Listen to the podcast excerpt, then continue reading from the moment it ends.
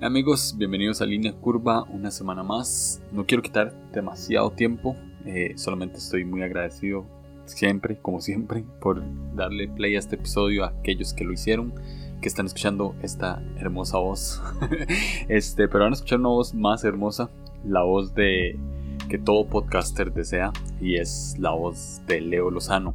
Vamos a, a un 10 de 10, el primer 10 de 10 de esta temporada. Eh, vienen tres, uno con Leo Lozano, el otro la próxima semana con Rick Santiago y dentro de dos semanas con Benjamín Enrique si me acepta la invitación. este, no, es el único que no he grabado, pero van a estar esos tres desde un episodio, un episodio con Benjamín, entonces de fijo va a estar. Y nada, espero que, disfruten este episodio, esta entrevista que, que le hice a Leo. Y nada, nos escuchamos pronto. Qué lindo. Leo Lozano, eh, papá de tres hijos. Su servidor y amigo también. Sí, pastor, eh, esposo. Sobre eh, todo esposo, sí. Podcaster, ¿cu- ¿cuántos episodios lleva Línea Curva ya? Línea curva, o sea, si tu podcast va en el 128. Perdón, ¿cuántos, Tarado. cuántos episodios lleva Cosas Comunes ya? Y debo decir que sí estoy en lo correcto. 128 llevas. Este, eh, te, te tengo ahí pendiente. Yo llevo 207. No, ya superaste los 200. Ya, mae. 207. Sí, mae, Wow, wow, wow, wow, wow. cansado. Y quiero decirte que esta semana está de que, ah, fíjate, nunca, no ha habido una semana en la que no publique. Y esta estuve a punto de decir, no voy a publicar, por como ando ahorita. Pero nada, Ajá. creo que sí, creo que sí lo voy a liberar. Wow. 207 episodios 207. de cosas como felicidades. Gracias, Felicidades. gracias. Eh, sos el podcaster cristiano en español con más episodios. ¿Sí? Wow. Pues, me no- imagino. No, sé. no- O sea, no, no sé, pero ¿quién, quién tiene 207? sí, buen punto. sin no contar, sin contar eh, Los otros proyectos. sí, los otros proyectos. Sí. Ah. No sé, oye, buen, buen punto. Digo, eh, cuando yo empecé, Armadillo ya estaba. eh. Pues estaba también Conversaciones Descalzas. El Ujú. Búnker. Recordarás, recordarás ese Ajá. famoso podcast de Ya. un gran amigo. Rick Santiago, ya. Dios lo tenga en su gloria. Al podcast, Ajá. ¿no? No, no Rick. y, y sí, o sea, hubo un chorro de gente que pues empezaron mucho antes que yo, pero pues tengo problemas yo. Entonces, este, Está bien. sí, mi, mi adicción no me ha dejado. Está bien. Felicidades, eh, felicidades por la constancia. Gracias. que man. por la cantidad de episodios. Ah, estamos en un 10 de 10. Ajá, Eh, ok. 10, 10 de 10. 13, 13 episodios de 10 de 10 que vamos a, a tirar. Eh, este es el primer episodio que grabo para Línea Curva después de como 4 o 5 meses. Ni si- es un secreto, ni siquiera he grabado el que voy a sacar mañana. Lo voy a grabar ahorita. En serio. Ah, ok, ok. Entonces primero inspirar. sale nuestro amigo. Eh, Me vas a inspirar. No, no, no. Va a salir un episodio solo, solo conmigo. eh, so- Ah. Solo yo. Ya. Voy a hacer episodios y después vamos a tirar los 10 de 10. Ese es el primer 10 de 10, así que bienvenido a Línea Curva por Ey, se- eh, segunda, tercera vez. Has estado aquí ya antes, ¿no? Sí, sí, he estado antes. Creo que tercera vez. O sea, creo que esta es la tercera vez y como siempre, un honor, un privilegio poder estar Bueno, contigo, mi Julio. Y que debo decir, me da mucho gusto que regreses. Yo sé que tenías, dices tú, de grabar, tenías como cuatro meses de no grabar, pero sé que tenía publicar- menos. no sé, en, yo sé que el último que publicaste fue en agosto, por ahí de mediados, que como quiera, ya son tres meses. Este, pero ya, me da gusto que estés, que estés de vuelta, bro. Siempre es bueno escuchar tu voz y tu Qué corazón. lindo, Qué lindo. Este, e- este 10 de 10 es algo inusual porque no- honestamente no sabía, eh, no sabía qué podíamos hablar porque creo que hay varios temas que, que podríamos tocar. Ya, ya, e- incluso habíamos grabado para cosas comunes de, de, de lanza divina, entonces pensé como que Es correcto. podíamos volver a hablar de algo así, pero no sé, como que cada vez que, que quiero grabar un episodio de línea curva, eh, sea solo o sea con una persona, trato de, pues de descentrar en algo que he estado viviendo en cierta manera, ¿verdad? O sea, Claro. para, hacer, para hacerlo, aunque sea un poquito, de una manera más genuina. Claro. mm, Y, y últimamente, eh, pues todos tenemos como, como etapas en la vida y, y temporadas buenas, Sí. malas, ¿verdad? Y, y y- no sé, como que me agarran cada cierto tiempo en, en el cual me pregunto por qué hacemos lo que hacemos y por qué estamos donde estamos y por qué, por qué nos, nos, nos llamamos cristianos y por qué tenemos un podcast que entra en una categoría cristiana y por qué ¿Por ujú, qué hablamos de Jesús? ¿Por qué seguimos a Jesús? Eh, ujú, ¿Por qué nos, nos queremos levantar a orar de vez en cuando? Entonces tengo 10 preguntas eh, que traté de hacerlas como si fuese una, una persona que no se considera cristiana y quiere saber por qué otra persona lo es. Ya. Entonces pueden ser preguntas muy simples, pero que so- creo que son buenas hacérselas de vez en cuando y que demuestran nuestro corazón. Entonces, Sí. ¿qué sí, tal sí, si le damos? Me, encanta porque cre- creo que aunque dices que son preguntas muy simples, creo que si somos honestos, muy probablemente nunca nos hemos hecho o nunca hemos respondido esas preguntas simples. Como que las damos por hecho, pero el no preguntárnoslas no es bueno. Entonces, me encanta. Estoy emocionado. Vamos. Leo, Mm, ¿quién es Jesús? Gran pregunta, mae. Gran pregunta. Ok. Sé que ah, podríamos responderlas de muchas maneras y creo que hemos estado en conversaciones ah, junto a otros amigos donde esa es justamente la pregunta. ¿Quién rayos es Jesús? Mm. ¿Verdad? Y hay gente que se, no sé, se obsesiona con, con el Jesús histórico. Ya. Si fue, si no fue, si es más un ícono que otra cosa, si, si lo que entendemos hoy de Jesús está sacado de proporción y mil cosas, ¿no? Pero al menos yo te voy, puedo hablar de, de mí, que es del único que puedo hablar, ¿no? Y para mí, Jesús es el Hijo de Dios. Para mí, Jesús es el Cristo. Y no sé si esa sea alguna pregunta que tengas o no, pero para mí es una gran diferencia. Hay gente que habla de, de que Cristo no hay uno, ¿no? Ah, Que, que hay muchos Cristos. Y entiendo por dónde viene eso. Ah, por ejemplo, tú y yo leímos hace poco El Cristo Universal y Danza Divina. Entonces, entiendo ese concepto de, de, de este Cristo Universal y- estoy, estoy de acuerdo. Creo que a final de cuentas, todos nosotros somos llamados a, a ser como Cristo, ser Cristos. A final de cuentas, por eso nos llamamos cristianos. Pero para mí, Jesús no es uno de muchos Cristos. Y conocemos a, gente que, que así lo ve. Creo que para mí es importante el reconocer que Jesús no es un Cristo, sino que es el Cristo. Y sí, que, que estamos invitados a, a, a ser como Cristo y estamos, digamos que, invitados a llegar a ese nivel de, llámalo como quieras, de conciencia, de trascendencia, de lo que quieras, chido, con ganas. Pero Él es el primogénito en ese sentido. Sabemos que es el unigénito de Dios y por ahí que creo que Jesús es el Hijo de Dios. Pero también la Biblia dice que Jesús es el primero de muchos. Entonces, para mí no solamente es un Cristo, para mí Jesús es el Cristo. No sé si con eso lo respondo, pero Ya. ¿Por qué seguirlo?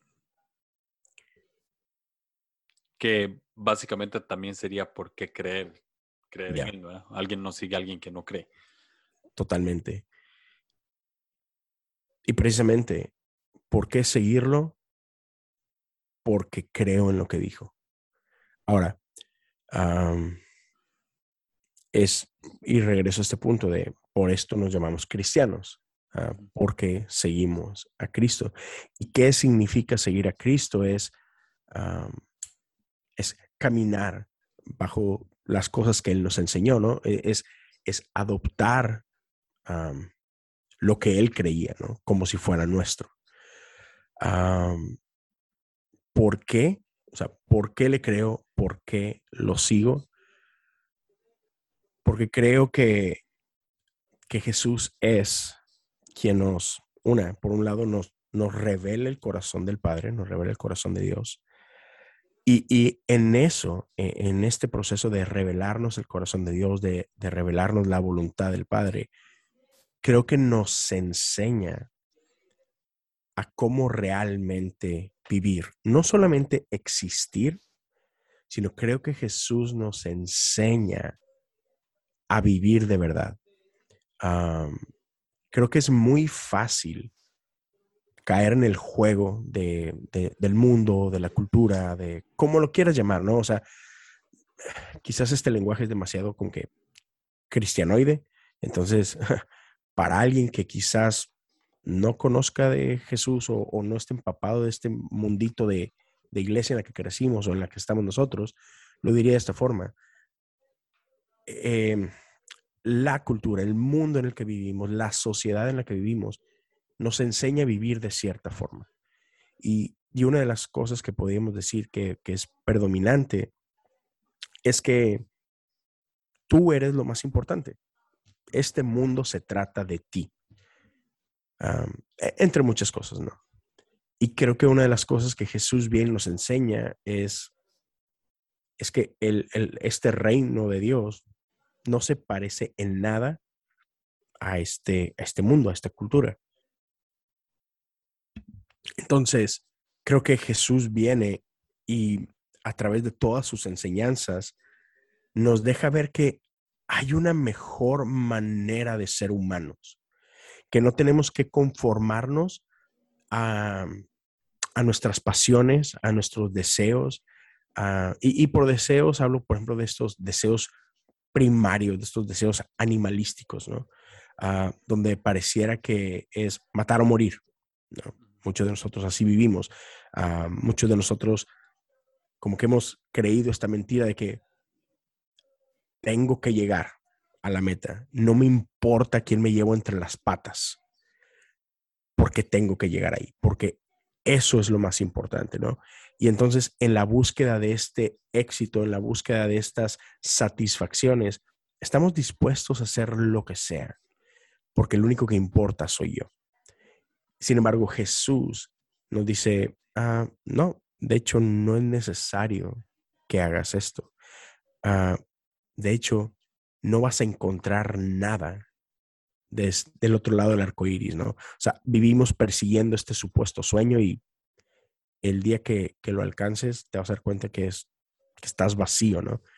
Y entonces Jesús nos enseña otra forma de vivir, una forma que verdaderamente satisface. Y creo, estoy convencido al menos, que esta forma de vivir que Jesús nos enseña no solamente vale la pena vivir por ellas, vale la pena morir por ella. Y, esa es la razón por la cual yo creo que este Jesús ah, no es solamente un, un ícono, una leyenda o, ¿sabes? Creo que es real y creo que su resurrección es real, porque hubo gente que, que dijo, vale la pena morir por esto y vale la pena vivir conforme a esto. Y aunque hay mucha gente que hoy por hoy pueden dudar o incluso negar eh, su resurrección y por tanto negar su divinidad, ah, creo que la forma en la que vivieron estos primeros discípulos, al menos a mí, me dejan claro de que ya, eh, este Jesús es real. Y no solamente real, sino que todo lo que enseñó es, ¿sabes? Es, e, es real y cierto. Entonces, por eso creo que vale la pena totalmente creer en él y seguirlo. Hay algo que tocaste que, me gustaría agregar y es, eh, uno de mis mantras, no sé si se puede decir así, pero uno de mis mantras de, de vida es que Jesús es el prototipo de ser humano perfecto.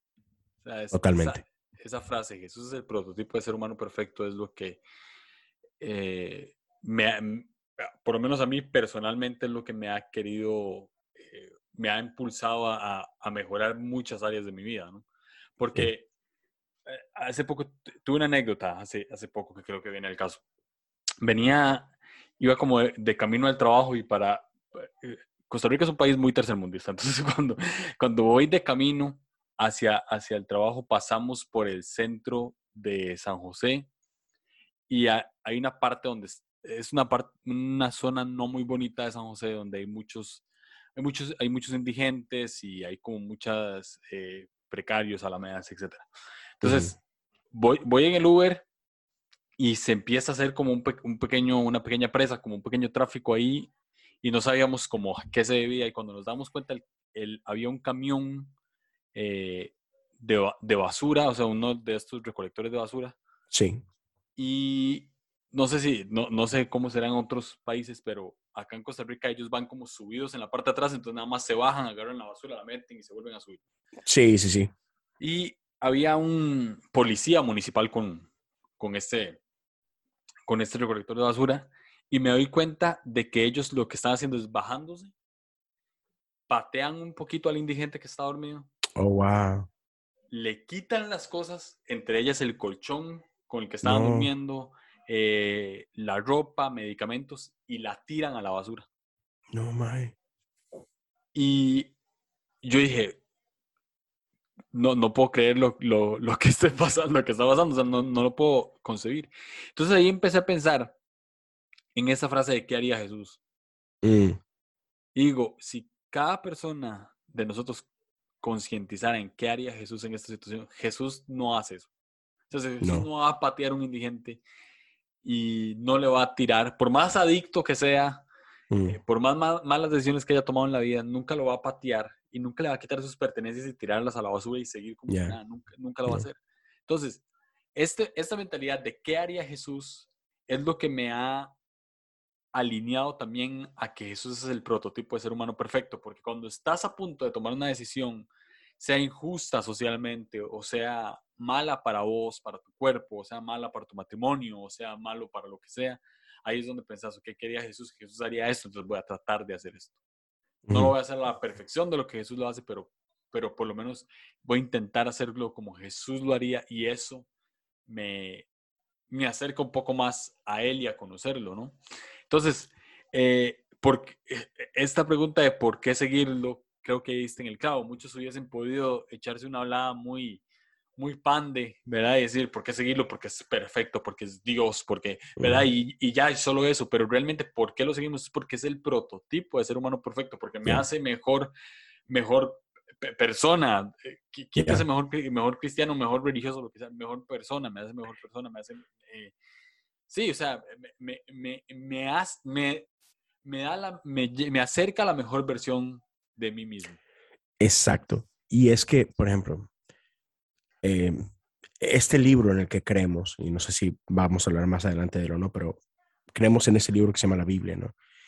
Y desde el principio, o sea, en, el, primer libro, en los primeros tres capítulos, este libro habla de la creación, la creación del planeta y la creación de nosotros como, como especie, ¿no? Y cuando cuando habla de la creación del hombre, la Biblia dice que fuimos creados a imagen y semejanza de Dios. Entonces, cada persona que, respira en este planeta ha sido creada a la imagen de este Dios vivo. Mm. Y, parte de este famoso pecado, ¿no? Y e, es, esta caída famosa, pues yo creo que lo, lo que es lo, que esto representa es que, una, creímos la mentira que, la serpiente nos, nos dice, que es que no éramos como Dios, que estábamos incompletos, pero que si comíamos de este fruto, entonces seríamos como Dios. Pero otra vez, ya éramos como Dios. Y por un momento lo olvidamos, lo perdimos de vista. Y entonces otra vez, hemos vivimos hoy por hoy, incluso vivimos en esa mentira de que, de que no somos como Dios y, y por lo mismo vivimos como vivimos y somos lo que somos. pero Jesús vino a dejarnos saber que no, no, no. Ustedes, ustedes han sido creados a esta imagen. Y como dices tú, vino a ser este prototipo de que, mira, si se atreven a creer, si tan solo, así como que, escúchame, sigue lo que, lo, que, lo, que, lo que vengo a enseñarte, lo que vengo a recordarte. Tú puedes vivir de esta manera. No necesitas nada mágico. Tú, tú, todo lo que, tú ya tienes todo en ti para vivir así. Y él solamente vino a eso, a modelarnos, ¿no? A decir, mira, yo lo puedo hacer, tú también lo puedes hacer. Entonces, para mí eso es esencial. Y, y, y tan real es que, otra vez, digo, hoy por hoy, más de dos mil años después, del otro lado del planeta, aquí estamos, tú y yo y muchos otros, ah, viviendo esa forma. ¿Por qué? Porque hubo once que se atrevieron a creer y que dieron sus vidas para, para dejarnos saber todos de que ya, esto está accesible. Ahora vienen, eh, con empezar a seguir a Jesús, vienen unas cosas que eclesiásticamente se llaman disciplinas espirituales, ¿no? Sí. Eh, estas disciplinas eh, son básicamente leer la Biblia, orar, servir, etc. ¿Por qué sirven las disciplinas espirituales? ¿Por qué las ¿Por qué debo disciplinarme en estos? Porque no se nos dan de forma natural. Por eso requieren disciplina. Buena respuesta. Este, y ahora, que, que, no se nos den de forma natural no, no, no quiere decir que no estén ahí. Eh, pero, digo, creo que todos acá tenemos ciertas rutinas, ¿no? Te despiertas y si pones atención, haces lo mismo todos los días después de que te despiertas. Alcanzas tu teléfono, no sé, digo, cada quien sus mañas, ¿no? Pero no sé, puedes tomar tu teléfono desde, simplemente para checar qué hora es. Este, quizá primero pasas al baño, no sé, te das un baño, una ducha, te, te lavas los dientes, te preparas algo, tu café, por ejemplo, etcétera. Todos tenemos ciertos patroncitos. Ah, pero creo que todos hemos llegado a hacer ciertas cosas, no porque nos gustan, sino porque sabemos que son buenas. Por ejemplo, a lo mejor sí, si no fuera porque has entendido que lavarte los dientes es bueno, a lo mejor no te nace lavarte los dientes, ¿sabes? No sé cuánta gente hay que a veces le da pereza darse un baño o lo que sea, pero las hacemos porque hemos llegado a entender que ya, esto es bueno para mí, ¿no? Aun y cuando no se te dé de forma natural. Llega un punto en, y llega a cierta edad que dices, uy, ya no puedo comer como comí antes. Me tengo que disciplinar a comer de cierta forma o ejercitarme de cierta forma, aunque no quiera. ¿Por qué? Porque es bueno para mí. Entonces, de la misma forma, eh, en, en, en este mundo espiritual, por así decirlo, hay cosas que son necesarias para nuestra salud espiritual, pero que no siempre ah, se nos da de forma natural. Entonces, para accesar a, estos beneficios, bueno, pues hay, como decías tú, hay que leer la Biblia. A la mayoría del, mundo, y esto es ah, eh, eh, un alto porcentaje de la gente, no lee, punto olvídate la Biblia, no lee, o sea, no lee nada. Entonces, y, la realidad es que hoy por hoy, y por muchos siglos ya, una de las maneras principales para aprender, pues, es a través de la lectura. Incluso yo, yo hoy, eh, al menos este último año, yo escucho muchos libros. Y es muy bueno. O sea, llevo creo que más de 60 libros leídos este año que no podría haberlos leído si no es porque los estoy escuchando, ¿verdad? Porque la gran mayoría de ellos los escucho mientras manejo. No puedo mm. manejar y realmente leer algo, ¿verdad? Entonces lo voy escuchando. pero debo reconocer que, aun y cuando es muy bueno, no retienes lo mismo. No, incluso no asimilas lo mismo, ¿no? Entonces, leer, leer es bueno y leer es necesario. Y en este caso, leemos para, pues, para conocer un poco más del el corazón de Dios, del carácter de Dios, de la voluntad de Dios, ¿no? Pero no es la única disciplina. Está la, disciplina de orar, está la disciplina de meditar, está la, la disciplina de contemplar, está la disciplina de abstenernos de ciertas cosas, está la disciplina del ayuno, está la disciplina de, decías esto hace ratito, de servir. Y, son diferentes cosas que nos permiten accesar a esto que hablabas tú ahorita de, del prototipo. ¿Por qué? Porque de manera natural, entre tú y yo, yo siempre voy a escoger yo. Si hay un pan en la mesa y estamos tú y yo, la realidad es que mi instinto va a ser, me lo voy a comer yo. O sea, si los dos tenemos hambre, sorry Julio, este, pero no, mi primer instinto no sería, ah, vamos a partirlo por la mitad. Es, no, es, yo lo voy a tomar, punto. Entonces, pero e, el, poder accesar estas disciplinas y realmente ah, practicarlas, me ayudan a recordar que, ¿sabes qué? Puedo compartir este pan con Julio y voy a estar bien este, es mucho más beneficioso que si me lo como yo solo. Entonces, por, eso están ahí y, por eso es bueno hacer el tiempo de, de practicarlas, porque nos van a permitir una, accesar el conocimiento y disciplinar nuestro yo, disciplinar nuestro ego y decir, nah, no voy a vivir como me place, no voy a vivir como es más fácil, voy a vivir como es mejor. Entonces, para, eso están ahí. Ahora, eh, una de esas es, orar. Y, de todas quise preguntar esta individualmente porque, porque es como la más rara. o sea, sí, sí, sí, leer la Biblia, pues pues alguien puede leer como para conocer, para saber, ¿no? Este, eh, otros pueden servir para, para generar comunidad. Este, unos pueden ir a la iglesia por, por, lo mismo. Pero orar es, es algo más individual, ¿no? O sea, es como, es algo que yo, te, e, es, es como un poquito más de yo tengo que sentarme y hablar con Dios, que es básicamente lo que significa orar. Entonces, ¿por qué orar? Además de, de por qué no nos nacen naturalmente. Fíjate que creo que tiene, tiene dos partes esa respuesta.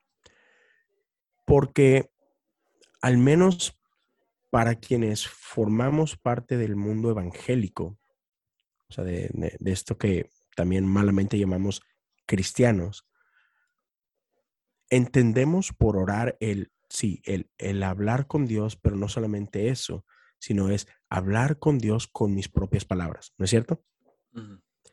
Porque en otras tradiciones, como en la Iglesia Católica, por ejemplo, y la Iglesia Ortodoxa, hay otro tipo de oraciones que nosotros nos referimos a ellas como rezos. Y, y de pronto nosotros del mundo acá cristiano evangélico tendemos a menospreciar los rezos porque decimos, ay, no, eso es, esas no son mías, esas son palabras de alguien más y, y pues es repetir por, por repetir, ¿no?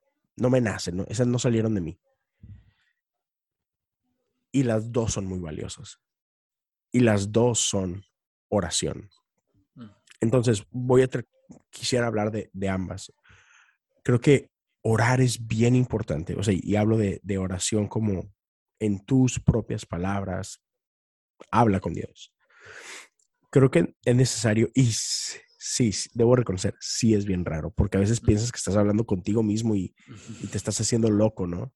Así que, ay, ¿por qué estoy haciendo eso? pues mejor no digo nada y ya. Mm. ¿Por qué, no, ¿Por nada más lo pienso, no? O lo que sea. Mm. Pero por un lado, creo que es un acto de fe. Es, es, un acto de decir, voy a hacer esto porque creo que estás ahí. Voy a hacer esto porque creo que hay alguien que sí está escuchando y no solamente está escuchando, porque hay alguien que sí le importa. Entonces, el simplemente hecho de hacerlo denota fe en tu vida y en tu corazón. Y, la fe es algo bello que conforme la ejercitas más crece. Y, seguramente conoces gente y quizá te ha pasado a ti, ¿no? Donde ya a veces te sentías estúpido orando. Pero cuando dices, ¿sabes qué? Mira, no importa, lo, lo voy a hacer. Y empiezas a orar y, y, ese hábito empieza a crecer. Y, no solamente empieza a crecer, sino empiezas a, a ir más profundo y empiezas a accesar cosas que no tenías idea que estaban ahí. Y, te das cuenta que con el tiempo, y a, algunos esto se le da muy fácil, a, otros se nos hace un poco más difícil, pero te das cuenta que cuando empiezas a orar, no se trata solamente de hablar. Si, si eres paciente y si lo haces lo suficiente y, otra vez, y, lo ejercitas, te das cuenta que también puedes guardar silencio y escuchar. y, si hay alguien que responde. Y esa parte es rara, porque dices tú, ah, o sea, no, como que alguien va a hablar y, pero de repente sí habla alguien y, dice, me estoy volviendo loco, me estoy alucinando. No, soy yo solo. y, y, empieza uno a cuestionarse muchas cosas, ¿no?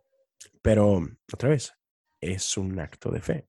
Y, a mí me, me pasó, digo, no, no, es que me ha pasado muchas veces, creo que las puedo contar con, con los dedos de una mano, pero ah, la experiencia más palpable que tengo de, de algo así es una mañana que ni siquiera puedo decir que estaba orando, yo estaba dormido, pero me desperté escuchando esta voz de Dios, quiero creer que es Dios. Y y, esta, y esto que escuché fue lo que hoy, hoy por hoy me tiene donde estoy, en Houston. Porque yo vivía en México, en Monterrey, y, una mañana desperté con esta voz ah, hablando a mi oído que creo me dijo, vete para Houston. Y, y ahora hay, hay gente que puede decir, ah, sí, claro, ¿cómo no? Y, y, y, me es difícil como que ponerlo en palabras, pero aun y cuando estoy seguro que no escuché nada, o sea, vaya, que no hubo una voz real hablando, amén, la sentí tan real como, como tu voz. Y otra vez, no, no pasa siempre, ah, pero pasa. Y la única manera que, que puedas llegar a escucharlo es si tomas esta pequeña disciplina y decir, voy a orar. Entonces, creo, creo que eso es importante. Pero la otra parte es, creo que, creo que es bueno que no menospreciemos la oración de aquellos que han venido antes que nosotros. Ah, por, ahí la, a, veces olvidamos esta parte de que, de que la iglesia es mucho más que yo, eh, incluso que es mucho más que, que hoy. A veces olvidamos que en estos dos mil años ha habido millones de, santos que han creído lo que nosotros hemos creído, ¿no? Y hay gente que ha pasado por lo que tú estás pasando hoy. Y entonces hay gente que de alguna u otra forma nos dejó este legado de sus oraciones. Y entonces, hoy, hoy por hoy, tenemos esos tesoros y puedes leer las oraciones de San Agustín y puedes leer las oraciones de San Patricio y puedes leer las oraciones de, no sé, de, de la Madre Teresa. Y puedes tomar esas oraciones que están llenas de fe y de pasión y de amor y las puedes tomar prestadas por un ratito, ¿sabes? Porque a veces nos pasa que, que no tienes las palabras para decir. O sea, a veces que pasamos cosas tan duras que no te sale nada.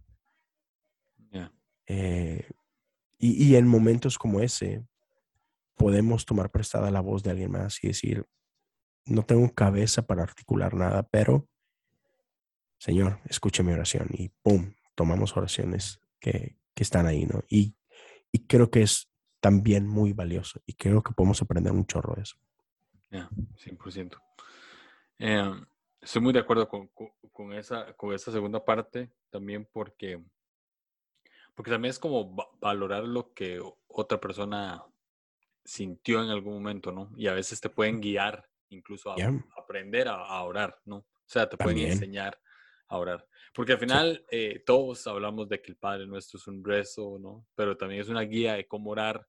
Y Jesús lo hizo para nosotros, ¿no? Es una guía de cómo, de cómo orar. Entonces, es también bueno. Ah, ¿Por qué ir a una comunidad? Uy, esa es de las de las cosas menos valoradas hoy, creo. y me, me, encanta que, que, que, la toques porque vivimos en, en, una, en una época donde pareciera que no es importante. Donde pensamos que, digo, yo sé que e, este, este virus ah, forzó a, a, que Chihuahua, es que tenemos que hacer uso de la tecnología, ¿no? Y, y muchos de nosotros hicimos iglesia por más de un año detrás de una pantalla. Y, y muy válido. O sea, está bien. Está había que hacerlo, había que hacerlo. no había de otra, ¿verdad? Pero hay quienes han llegado a decir, va, mira, qué bonito accidente. No necesito ir a un lugar. No necesito tener comunidad con nadie. Así está bien. Y aunque ha sido una gran herramienta y creo que seguirá siendo una gran herramienta, creo que eso jamás será un sustituto de, de verdadera comunidad. Jamás, jamás. Ah, entonces, ¿por qué tener comunidad? Ven, porque por un lado es entender y reconocer que no se trata de mí. Y siento que el mundo en el que nos viví, en el que vivimos, y quizás esto ha sido por siempre, nos hace pensar eso, justamente, que, que lo importante soy yo y lo que yo creo y lo que yo siento y nada más mi verdad y, ¿sabes? Todas estas cosas. Y no, o sea, el, el todos es más que el uno. Y ciertamente no hay un todo sin, sin la suma de estos unos, pero es precisamente eso. Es la suma de todas estas individualidades, lo que nos hace uno, al final de cuentas. Pero, pero solos no existimos. O sea, solo no llegamos a ningún lado. Entonces, creo que comunidad es extremadamente importante porque nos recuerda que no se trata de mí, nos recuerda que no estamos solos, nos recuerda que somos parte de algo más grande que nosotros mismos, nos recuerda que nos recuerda que somos parte de un cuerpo, pero por otro lado, también nos, nos compromete. Por otro lado, también nos, nos mantiene humildes. Por otro lado, nos... hay una palabra que se me está yendo, pero e, en inglés es, hay este accountability, que es, rendición de cuentas. entonces, ya, cuando, cuando no estoy viviendo conforme a estos valores que, decimos que queremos, de pronto puede llegar un Julio y decirme, hey, este, creo que no es así. Y si, si yo estuviera solo, ¿quién me corrige? ¿Quién me ayuda a crecer? ¿Quién me ayuda a, estirarme? ¿Quién, ¿Quién, me ayuda a trabajar en las cosas que necesito trabajar? Nadie. O sea, si el juez soy yo, pues, yo soy perfecto jamás voy a, equivocarme, ¿no? Sin embargo, cuando nos sometemos los unos a los otros y, le, y le doy autoridad a usted de que habla mi vida, ¿qué crees? cuando veas algo que está medio raro, pues me lo vas a decir y me vas a retar y me vas a, y me vas a ayudar. Este, pero ya, eh, estoy seguro que hay muchas más razones por las cuales es importante ser parte de una comunidad. Pero quizás esta es la más, no sé si sea la más sencilla, pero no la podemos olvidar. Y es que a final de cuentas, iglesia no es un edificio. Iglesia ni siquiera es una organización. iglesia es, un, es una asamblea de personas. Entonces, para que exista iglesia, tiene que haber más de uno. Si no, no es iglesia. Punto. Podrá ser otra cosa, pero iglesia no es. Entonces, igual y podríamos decir, ¿por qué hacerlo? Una respuesta quizá muy boba, pero pues porque Jesús nos dijo que lo hiciéramos. Y podrá haber quien diga, no, no, pero Jesús nunca habló de, la iglesia como existe hoy. Ya, sí, es cierto. Pero, pero igual sí nos, nos dijo que, que no podíamos estar solos. Y nos invitó a nos invitó a ir en grupos de dos en dos, de tres en tres, y nos llamó a ir a hablarles a otros. Entonces no tenemos permiso de andar como lobos solitarios. Entonces, ya, no sé. Creo que es, creo que es peligroso, ¿no? estar solo. Súper, peligroso. Ah, ahora, cuando uno entra a una comunidad, hay, hay, hay como un deseo de ver que otras personas están ayudando en la comunidad, ¿no? Y es el, el servicio. Entonces, ¿por qué servir? Porque para unos puede ser, para unos puede ser humillante, ¿no? Para otros puede ser como más bien un puesto hiperalto, servir, ¿no? O sea, algo que les da valor. Pero ¿cuál es la verdadera razón por la cual servimos?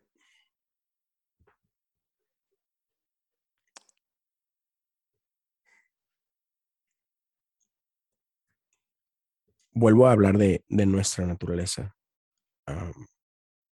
nuestra naturaleza nos lleva a preocuparnos por nosotros. La cultura nos invita a preocuparnos por nosotros, a pensar en ti. Piensa en ti. E, e, en inglés e, existen algunas frases, este, do you, ah, look after number one. Ah, es, eh, tú, tú, tú, haz lo que, lo que tú tengas que hacer y hey, hay, hay, hay que cuidar del, del número uno acá, ¿no? ¿Y quién es el número uno? Pues tú. Entonces, lastimosamente vivimos en una, en una cultura y una sociedad que es muy individualista. Y otra vez, creo que siempre ha sido así. No creo que sea un pecado de la modernidad. Creo que eso siempre ha existido. entonces, por un lado, servir nos recuerda que nosotros no somos el centro. Otra y, justo de esto compartía el, el, domingo en la iglesia. Con Jesús caminaban doce. Y está bien raro porque dos de ellos llega, llega un punto donde, donde llegan con Jesús y le dicen, Maestro, queremos que nos concedas lo que te vamos a pedir. Y de entrada está, media rara la, como que la petición, ¿no? Mato, ¿qué onda contigo, no? Porque no fue así como que, oye, mira, ¿cómo ves? Podrías. No, no, no, fue con, perdón por la expresión, porque acá decimos con, con, huevos. Este, o sea, quiero que hagas lo que te voy a decir que hagas. Ok, sí, dime, papá. Este, y, y, la petición era esta, ¿no? De que, hey, permítenos sentarnos a tu derecha y a tu izquierda, ¿no? Y está bien raro cómo Jesús cuando, cuando les contesta y dice, de entrada no sabes lo que me estás pidiendo. porque lo chistoso es que cuando Jesús, cuando, ellos le dicen esto, Jesús venía hablando de la cruz. O sea, ellos no sabían que se refería a la cruz, pero Jesús estaba hablando de su muerte y de resurrección. Y esos cuates entran y, hey, déjanos sentarnos aquí y allá. Y es, no, no, no, no, espérame, no tienes idea. Y, y esto está en, en, Marcos 10, si no me equivoco, y en el verso 42 Jesús les empieza a decir, o sea, ustedes han visto cómo los líderes de esta tierra tratan a los que están debajo de ellos y abusan de ellos y los, y los maltratan y los pisotean y, y abusan del poder que tienen. Dice, pero, pero no será así entre ustedes. Y Jesús una vez más nos deja saber de que, ah, no, de esto no se trata. Ustedes pueden vivir de otra forma. Hay un mejor modelo, hay un mejor prototipo, para usar tus palabras. Y les dice que han sido llamados a servir. Ustedes los que tienen poder, ustedes los que tienen autoridad, tienen que usarlo para ayudar al oprimido. Tienen que usarlo para levantar al que está caído. Eso es de lo que se trata. Y por eso es importante servir, porque nos recuerda para qué estamos aquí. Nos recuerda que no se trata de llegar a la cima para decir, lo logré, soy el rey del mundo. No, si has alcanzado algún tipo de autoridad o de preeminencia, o si, si, has logrado ser alguien en esta vida, si has conquistado algún tipo de plataforma en tu vida, tienes que usarla para levantar a los que están abajo. Si, si, si tienes plata, no se trata de que te la gastes toda. Somos llamados a ser buenos administradores de ella. Y, ser un buen administrador de ella no es necesariamente de que, ah, pues voy a usar esto para una casa nueva y esto para un carro nuevo y esto me de viaje y esto voy a... Som, hemos sido bendecidos para poder bendecir a otros. Eso es servir. Y entonces, uh, poder participar en estos pequeños actos de servicio como cualquier tipo de voluntariado que hagas en tu iglesia, uh, cualquier tipo de voluntariado que, que puedas hacer en tu comunidad, este, son pequeños recordatorios de que el mundo es mucho más grande que yo. Y, y son estos ejercicios espirituales que otra vez nos, nos recuerdan de qué se trata esto, que, que nos deja saber que, que, hay más y que no solamente hay más, sino que hay una mejor manera. Ah, por ejemplo, hace, hace poco empecé a leer a un, un ex obispo de la Iglesia Católica en, en El Salvador. Ya falleció, es, es un mártir de la iglesia, se llama Oscar Romero. Ma, ese tipo me tiene loco. Ah, leo un, así, un, poquito, una frase y, y, la mastico por días. Pero en, en, yo soy de México y muchos en Latinoamérica pueden resonar con eso, ¿no? Hay, hay, hay mucha disparidad social.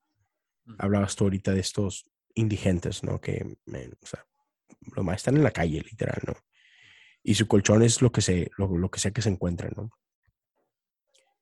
Y entonces a veces pensamos que la solución a los problemas del mundo son plata. Si tan solo todo el mundo tuviera una casita, si tan solo todo el mundo tuviera una plata ahí fija al mes, mínimo, para que no se preocupen de cosas, pensamos que quizás eso solucionaría muchas cosas. Pero Oscar Romero un, día dijo lo siguiente en una de sus homilías. Dice, de nada serviría una liberación económica en que todos los pobres tuvieran su casa su dinero, pero todos ellos fueran pecadores. El corazón apartado de Dios. ¿De qué sirve eso? Miren, y eso me, me, puso a pensar un montón. Porque es cierto, y, y, por, y por pecadores no se refiere simplemente a gente que hace lo malo. Sí, sí. Sino gente que hace lo malo porque porque, porque está lejos de Dios, ¿no? Porque, porque no considera el camino de Dios, porque no considera este reino, porque no considera esta manera diferente de vivir. Entonces, ya, puedes tener casa, puedes tener dinero, puedes tener todo, pero si vives solamente para ti, de nada sirve. Porque al final de cuentas, ¿qué es amar a Dios? La Biblia nos dice, amarás a Dios con todo tu corazón, con toda tu alma y con toda tu mente. Pues que el segundo mandamiento es igual de importante que este, que es amarás a tu prójimo como a ti mismo. Entonces, si no podemos amar a nuestro prójimo, si no podemos servir, porque está, estás de acuerdo que servir es incomodarte. Servir es separar tiempo, separar esfuerzo, separar recursos para hacer algo por alguien más cuando lo podrías hacer por ti. Mm. Pero entonces el, poder hacer eso, es decir, este dinero me lo podría gastar yo, este tiempo lo podría pasar en, algo que a mí me plazca. Para decir, mm, mm, no, voy a amar a otros como me amaría a mí mismo. Eso es amar a Dios. Por eso servimos, porque al servir a otros, estamos sirviendo a Dios. tengo las tres últimas preguntas que creo que van muchísimo de la mano con, lo que estás, con lo que acabas de decir. Porque parte es, creo, que ya las respondiste a las tres, pero, pero igual eh, las voy a hacer. Pero es porque respondiste bien que parte de servir es, amar, ¿no? Mostrar amor en cierto sentido. Entonces, las últimas tres preguntas eh, las puedes responder juntas. Ok. Eh, en el orden que quieras. Es, ¿por qué amar a otros? ¿Por qué amarme a mí mismo? ¿Y por qué amar a Dios? Básicamente, Básicamente, ¿por qué amar? ¿Y por qué? ¿Y por qué amar a Dios implica amarme a mí mismo e implica amar a los demás? Y en el orden que quieras poner eso es como un círculo, ¿no? O sea, estamos, e, e, es, un círculo. Si amo a Dios, amo a otros, me amo a mí mismo. Si me amo a mí mismo, amo, amo a otros, amo a Dios. Básicamente, ¿por qué amar? Ok. creo que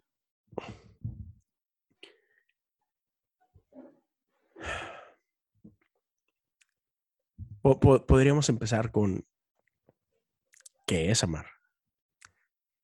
Mm. y, y, sí, estoy de acuerdo con los que sí, ¿no? O sea, creo que, creo que al menos la Biblia sí nos lo presenta, ¿no? Amar a Dios es amar a tu prójimo. Pero esa, esa condición de amar a tu prójimo es amar a tu prójimo como a ti mismo. Creo que uno de los grandes problemas para amar a otros es que de entrada no nos amamos a nosotros mismos. Entonces, ¿cómo puedo amar a otros si yo no me amo?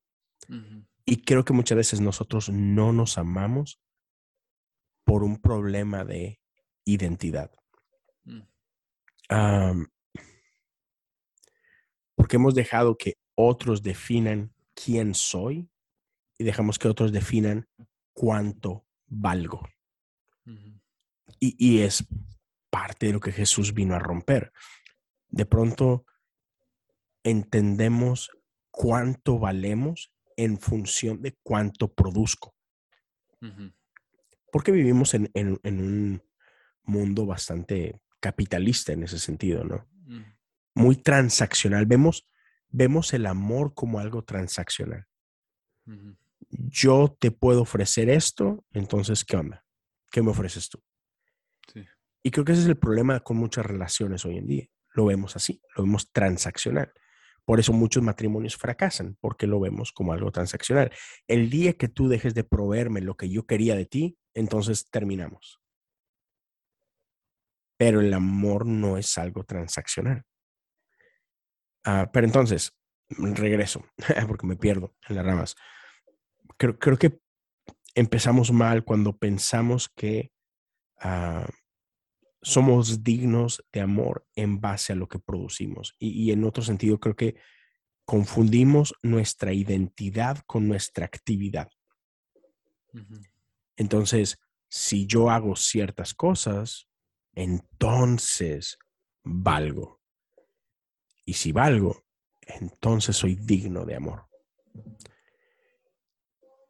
Pero creo que cuando entendemos que somos amados simplemente por quien somos,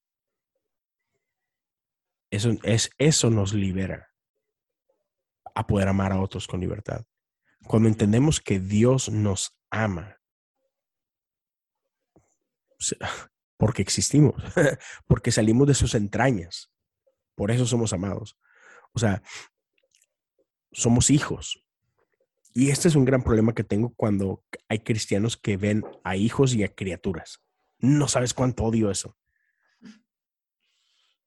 No, si, si, si tú crees en Dios y si tú crees en Dios como yo creo en Dios, entonces eres hijo de Dios. Si no, eres una criatura de Dios nada más. Como que, no, qué, qué, cosa más enferma es esa. ya, fuimos creados a su imagen, todos. No me importa lo que creas o lo que no creas.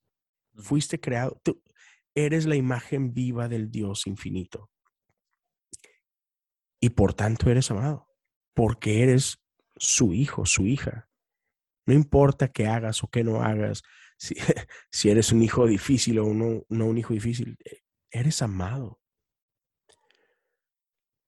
Cuando entendemos amor de esa forma, man, es, es liberador. Entonces, cuando entendemos que somos amados por quien soy, más allá de mis errores o de mis aciertos, entonces yo me puedo amar. Porque muchas veces no nos amamos a nosotros mismos porque cargamos el peso de este rechazo, cargamos el peso de la decepción, cargamos el, peso de no pude hacer tal o cual cosa.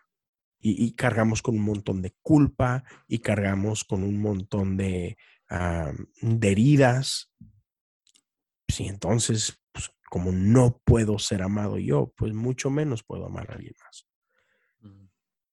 Pero cuando otra vez, cuando entendemos que somos amados simplemente porque somos hijos, cuando entendemos que somos hijos y que somos, sabes, recibidos, no tenemos que comprobarle nada a nadie. Y, muy importante, cuando entendemos que, otra vez, que todos somos familia, que todos somos hijos, que todos somos, todos, todos tenemos un lugar en la mesa, entonces no tengo que pelear por un lugar en la mesa. Porque así vivimos. Vivimos como, como compitiendo unos con el otro. No, no, no es que yo tengo que hacer más que Julio, porque si no, Dios va a amar a Julio más que a mí. Y no, no, eso no se vale. y yo tengo que ¿sabes? Y si te tengo que meter el pie a ti para que te caigas y entonces yo quede arriba y, ay, mira, Leo, te amo, ja, sí. No, todos tenemos un lugar en la mesa. Todos somos amados. Entonces no hay competencia. Entonces te puedo amar a ti con libertad. Entonces, creo que eso es bien importante tenemos que amar a Dios y tenemos que amar a nuestro prójimo como a nosotros mismos. Entonces, aunque suene a autoayuda o la fregada, es importante amarnos a nosotros mismos. Es importante porque si no te amas tú, ¿cómo puedes amar a otro? No? Y, y en este circulito, ¿no? ¿Cómo podemos decir que amamos a Dios a quien no vemos si no podemos amar a nuestro hermano a quien sí vemos, ¿no? Entonces, como decías tú, es, es un círculo, ¿no?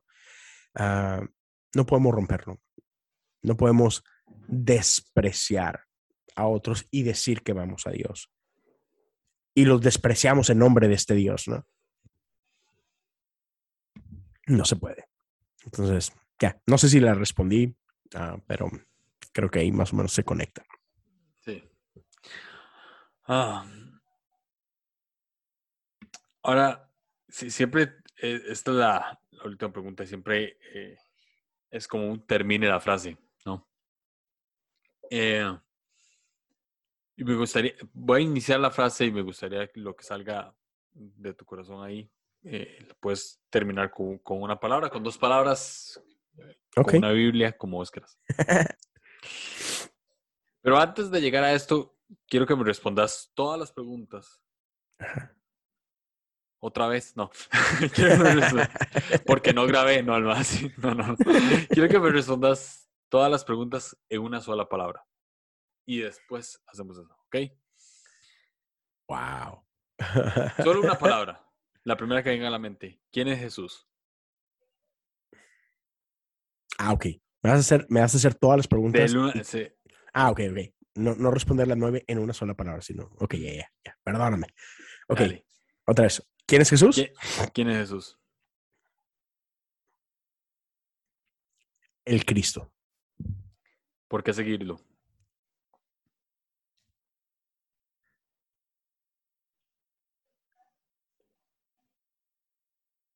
Porque es verdad. ¿Por qué sirven las disciplinas espirituales? Traen vida. ¿Por qué orar? Conexión. ¿Por qué ir a una comunidad?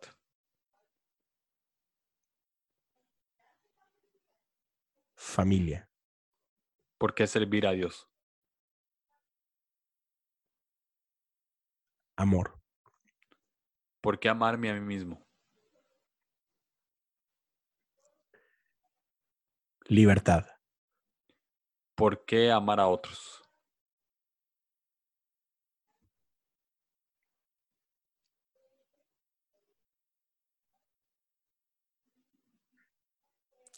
No quiero que, con que repetir la respuesta.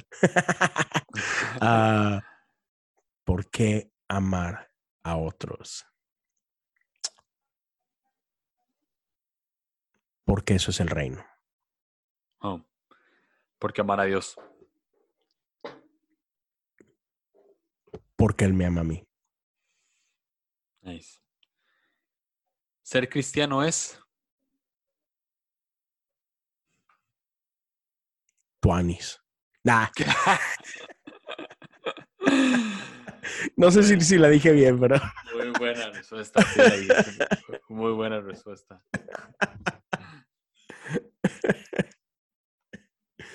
Ah. Pero ser cristiano. Ser cristiano es. Ser cristiano. Man. E- e- Es fácil, pero es complicado dar una. Am,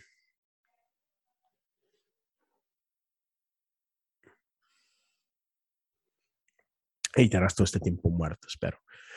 Ah, a lo mejor no. Am, ser cristiano es vivir con brazos abiertos. Ah, eso mucho. Luego hemos llegado al último episodio, al último episodio, a la, a la última pregunta. Eh, gracias por estar acá. Nada más, y, y de nuevo felicidades por, por todo lo que, lo, lo que has grabado hasta ahora. Eh, Gracias. de los podcasts más, más constantes que existen, eh, no solo cristianos, o sea, en general. Entonces, eh, muchas felicidades y muchas gracias por, por, por estar acá, por sacar el tiempo. Sé que te corrí esta entrevista como una hora, este, pero bueno, muchas gracias y, y por, y por tu amistad también. Muchas gracias. eh. No, un, un placer, Julio, y digo, lo que necesites, men, ya sabes que aquí estamos. Moverlo un día, una hora, lo que sea. eh, Es un placer estar acá. Ya, listo. Muchas gracias. Escuchamos. Hasta luego. Gracias a todos.